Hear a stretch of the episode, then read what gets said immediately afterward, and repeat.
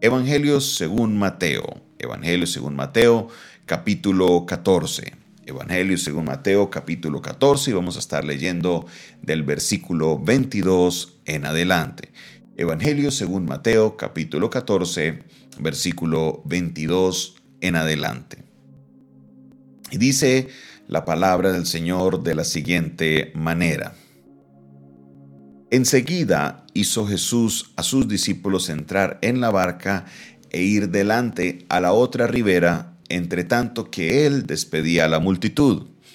Despedida la multitud, subió al monte a orar aparte, y cuando llegó la noche estaba allí solo. Y ya la barca estaba en medio del mar, azotada por las olas, porque el viento era contrario. Mas a la cuarta vigilia de la noche, Jesús vino andando sobre el mar.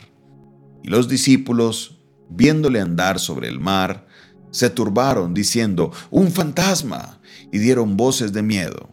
Pero enseguida Jesús les habló diciendo, tened ánimo, yo soy, no temáis. Entonces le respondió Pedro y dijo, Señor, si eres tú, manda que yo vaya sobre las, a ti sobre las aguas. Y él dijo, ven. Y descendiendo Pedro de la barca, andaba sobre las aguas, y dio voces diciendo, Señor, sálvame. Al momento Jesús extendió la mano, asió de él y le dijo, Hombre de poca fe, ¿por qué dudaste? Y cuando ellos subieron en la barca, se calmó el viento. Entonces los que estaban en la barca vinieron y le adoraron diciendo, verdaderamente eres Hijo de Dios. Esta es una de esas eh, maravillosas historias que seguramente si usted lleva algún tiempo en el Evangelio, has escuchado algún sermón relacionado con este episodio en la vida de Jesús. Es importante que vamos mirando el paso a paso de lo que iba pasando y de aquí extraer lo que el Señor quiere enseñarnos el día de hoy. Primero venimos de la multiplicación de los cinco mil. Venimos de ese momento en que Jesús de solo cinco panes y dos peces le dio de comer a más de cinco mil varones, y dice el texto, sin contar mujeres y sin contar niños. Esto es algo milagro sobrenatural porque no había cómo darle de comer a tantas personas. Se estiman que podrían haber entre 15 mil o en algunos casos de, de, de algunos historiadores hasta 20 mil personas. Esto es algo sin, sin límites. Es algo impresionante lo que Jesús hizo. La multitud estaba con él, entonces lo que hace Jesús al terminar le dice a los discípulos, váyanse adelante, yo me quedo aquí despidiendo a la multitud. Una vez él queda solo y despide a toda la multitud, Jesús hace lo que él acostumbraba hacer y era de irse al monte a orar. Y cuando llegó la noche, estaba allí completamente solo. Aquí es importante que hagamos una pausa porque a veces omitimos este detalle. Y era que Jesús era una persona que tenía una vida de oración. Jesús era una persona que tenía una vida de oración.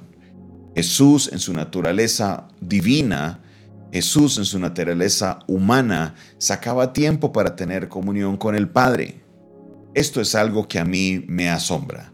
Esto es algo que a mí de verdad siempre me, mantiene como con esa motivación para seguir orando. ¿Por qué razón? Porque si Jesús en su vida sacaba tiempo para orar con todos los milagros, con todas las cosas que él hizo, ¿qué nos queda a nosotros como seguidores de él? Definitivamente necesitamos sacar tiempo para orar. Y Jesús era una persona que se iba toda la noche de oración, toda la noche buscando el rostro del Señor. Se iba al monte a estar a solas a tener ese tiempo de comunión. Si Jesús, siendo el Hijo de Dios, sacaba tiempo para hacerlo, ¿qué te espera a ti y a mí? Definitivamente necesitamos sacar tiempo para la oración. Lo segundo que vemos es que Él envía a sus discípulos y cuando los envía, los discípulos se encuentran con vientos contrarios. Las olas eran grandes y ellos estaban un poco pasando una situación difícil. Con estos vientos contrarios, cuando Jesús ya termina su tiempo de oración, Él desciende y entonces Él empieza a ir a los discípulos y Jesús lo hace caminando sobre el mar. Y los discípulos, perdón, los discípulos viéndole andar sobre el mar, se turban diciéndole, un fantasma. Sea, tras de que estaban un poquito amedrentados por las olas que habían tan grandes porque no podían casi avanzar con los vientos contrarios, Aparte de todo, viene un, viene un fantasma y todos, se, por dicho, se ponen peor. Pero escuchan una voz que les dice, tened ánimo, yo soy, no temáis. Entonces Pedro, Pedro, Pedro, Pedro, este personaje que aparece siempre cuando hablan los discípulos, le dice, si tú eres, manda que yo vaya a ti sobre las aguas. Y el Señor que le dijo, ven. Pedro descendió y tenga presente, las olas no habían cesado, los vientos seguían contrarios. Este Pedro se baja de la barca y inicialmente lo que nos indica es que él anduvo, pero cuando ve el fuerte viento, cuando ve la situación, comienza a hundirse. Y ahí empieza a dar voces diciendo, Señor, Señor, sálvame. Jesús, extendiendo su mano, asió de él, le levantó y le dijo, hombre de poca fe, ¿por qué dudaste? En ese mismo instante, tanto Jesús como Pedro se suben a la barca y en ese mismo instante se calmó el viento, se calmó la tempestad. Esto es algo maravilloso, esto es algo poderoso, ¿Por qué razón? Porque de la manera que yo lo entiendo es que Jesús es quien manda a los discípulos y estoy seguro que Jesús en su naturaleza divina sabría que habrían vientos contrarios. Él sabría que algo iba a pasar allá en, en, medio del mar. Él tenía eso claro. Y sin embargo no les dice, espérense a mañana. No, él sabía y él quería probarles, saber cómo estaban ellos, en dónde estaba su confianza. Y ellos están avanzando en el mar y empiezan a luchar contra los vientos contrarios. Y el momento que aparece el maestro, se perturban aún más. Muchas veces en nuestra vida Dios nos envía a hacer cosas que son necesarias. Dios nos encomienda misiones que tenemos que hacer. Dios coloca en nuestro corazón cosas que es necesario que las hagamos, pero se levantan las olas, se levantan los vientos contrarios, se levantan eso aquello que nos impide avanzar. Y en este momento es cuando nuestra fe está siendo probada, porque debemos hacer de todo menos lo que estaban haciendo los discípulos. No podemos asustarnos, porque cuando estamos en una barca, las tormentas y los vientos son simplemente parte de lo que va a pasar. Cuando Dios te pone a hacer algo, si Dios te pone en tu corazón, mira, ve y háblale a aquel familiar, créeme que se van a levantar los vientos, se van a levantar los vientos contrarios. Cuando tú empiezas a consagrar tu vida al Señor, créame que se levantan los vientos contrarios y donde usted menos espera. Cuando usted empieza a madrugar, a orar, a buscar del Señor, créame que algo pasa en la casa, que algo, o en tu trabajo, algo sucede, que se levantan los vientos contrarios. Claro, con todo viento contrario viene una bendición, pero vienen los vientos contrarios. Dios está probando nuestro corazón. Dios está tocando nuestra vida a ver de qué es lo que está en nosotros, dónde está esa palabra que nos ha sido enseñada. Entonces, viene ese momento de prueba. Señor, de verdad, si eres tú, haz esta señal. Señor, si de verdad, si eres tú, haz esta señal. Y Pedro lo hizo y se bajó y empezamos a ver, pero en medio de esas señales volvemos a hundirnos. O sea, la cosa en vez de mejorar, vuelve y se empeora porque Dios está probando nuestra fe. ¿Qué es lo que le dice Jesús a Pedro? Le dice, por hombre de poca fe, ¿por qué dudaste?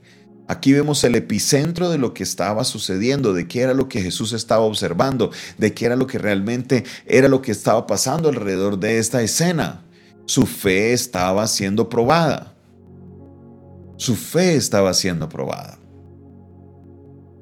En esta hora debemos entender, mi hermano y mi hermana, que nosotros necesitamos fortalecer nuestra fe, máxime en estos tiempos de dificultad, máxime en estos tiempos en los cuales las cosas se complican y que se levantan los vientos contrarios. Nuestra fe debe aumentar, al contrario de desvanecer, debe fortalecerse día tras día. Y en medio de la fe, en medio de esos actos de fe, siempre estará Jesús para tender la mano, aun cuando nos estemos hundiendo si esto sucedió en obediencia, debemos caminar con el Señor y no podemos tirar la toalla. Sé que hay alguien que me está escuchando en esta hora, que se siente, ¿por qué me está pasando esto si hice lo que Dios me pidió hacer? Y sí, cuando tú haces la, tú obedeces al Señor, estas cosas pasan. Vienen los vientos contrarios, vienen las situaciones difíciles, pero ¿sabes qué? El Señor siempre estará allí contigo. Él los envió, pero también fue a ellos no los dejó quedarse en la mar, no los dejó ahogarse en la mar. Él siempre está ahí. Si ves que las cosas están muy difíciles, solo espera. Jesús no demora en aparecer. Y posiblemente venga una manera que te asuste, pero no, es Él. Es Él quien viene a rescatarte, es Él quien viene a calmar los vientos, es Él quien viene a calmar el mar. Él te dará la salida. Aleluya. Él te dará la salida. Así hagas lo que hizo Pedro de bajarte la barca y tratar de caminar sobre las aguas. Él estará ahí para asir de ti, para alarte, para levantarte, para no dejarte hundir. Porque las aguas no nos pueden ahogar. Tenemos a un Dios. Tenemos a un Dios que envió a su Hijo Jesucristo y le dio la autoridad aún sobre los mares, aún sobre los vientos, aún sobre todo podemos ver de nuevo la autoridad de Jesús ¿Qué vas a hacer en este instante de tu vida que los vientos son contrarios? ¿Qué vas a hacer en este instante de tu vida que sientes que la marea te va a hundir? Levanta tus ojos al Señor porque Él está ahí. Él te rescatará, Él te llevará adelante y Él te dará la victoria. Aleluya. Gracias te damos, oh Dios, en esta hora. Muchas gracias. Gracias, Señor, por tu palabra. Te adoramos, Señor, en esta hora porque tú eres, Señor, el Dios Todopoderoso, y sé que en medio de mi tempestad tú calvarás las aguas, porque, Señor, estamos caminando hacia donde tú nos estás dirigiendo. Padre Celestial, en esta hora bendice la vida de cada uno de mis hermanos que se ha quedado escuchando tu palabra, que recibe esta palabra con ánimo. Levántales, fortaléceles, ayúdales, Señor, para que ellos puedan salir adelante en medio de estas situaciones y puedan glorificar tu santo nombre, oh Dios. En esta hora, elevo mi voz a ti. Te doy la gloria a ti. Bendigo tu santo nombre, Dios, porque tú eres bueno, porque tu misericordia permanece para siempre.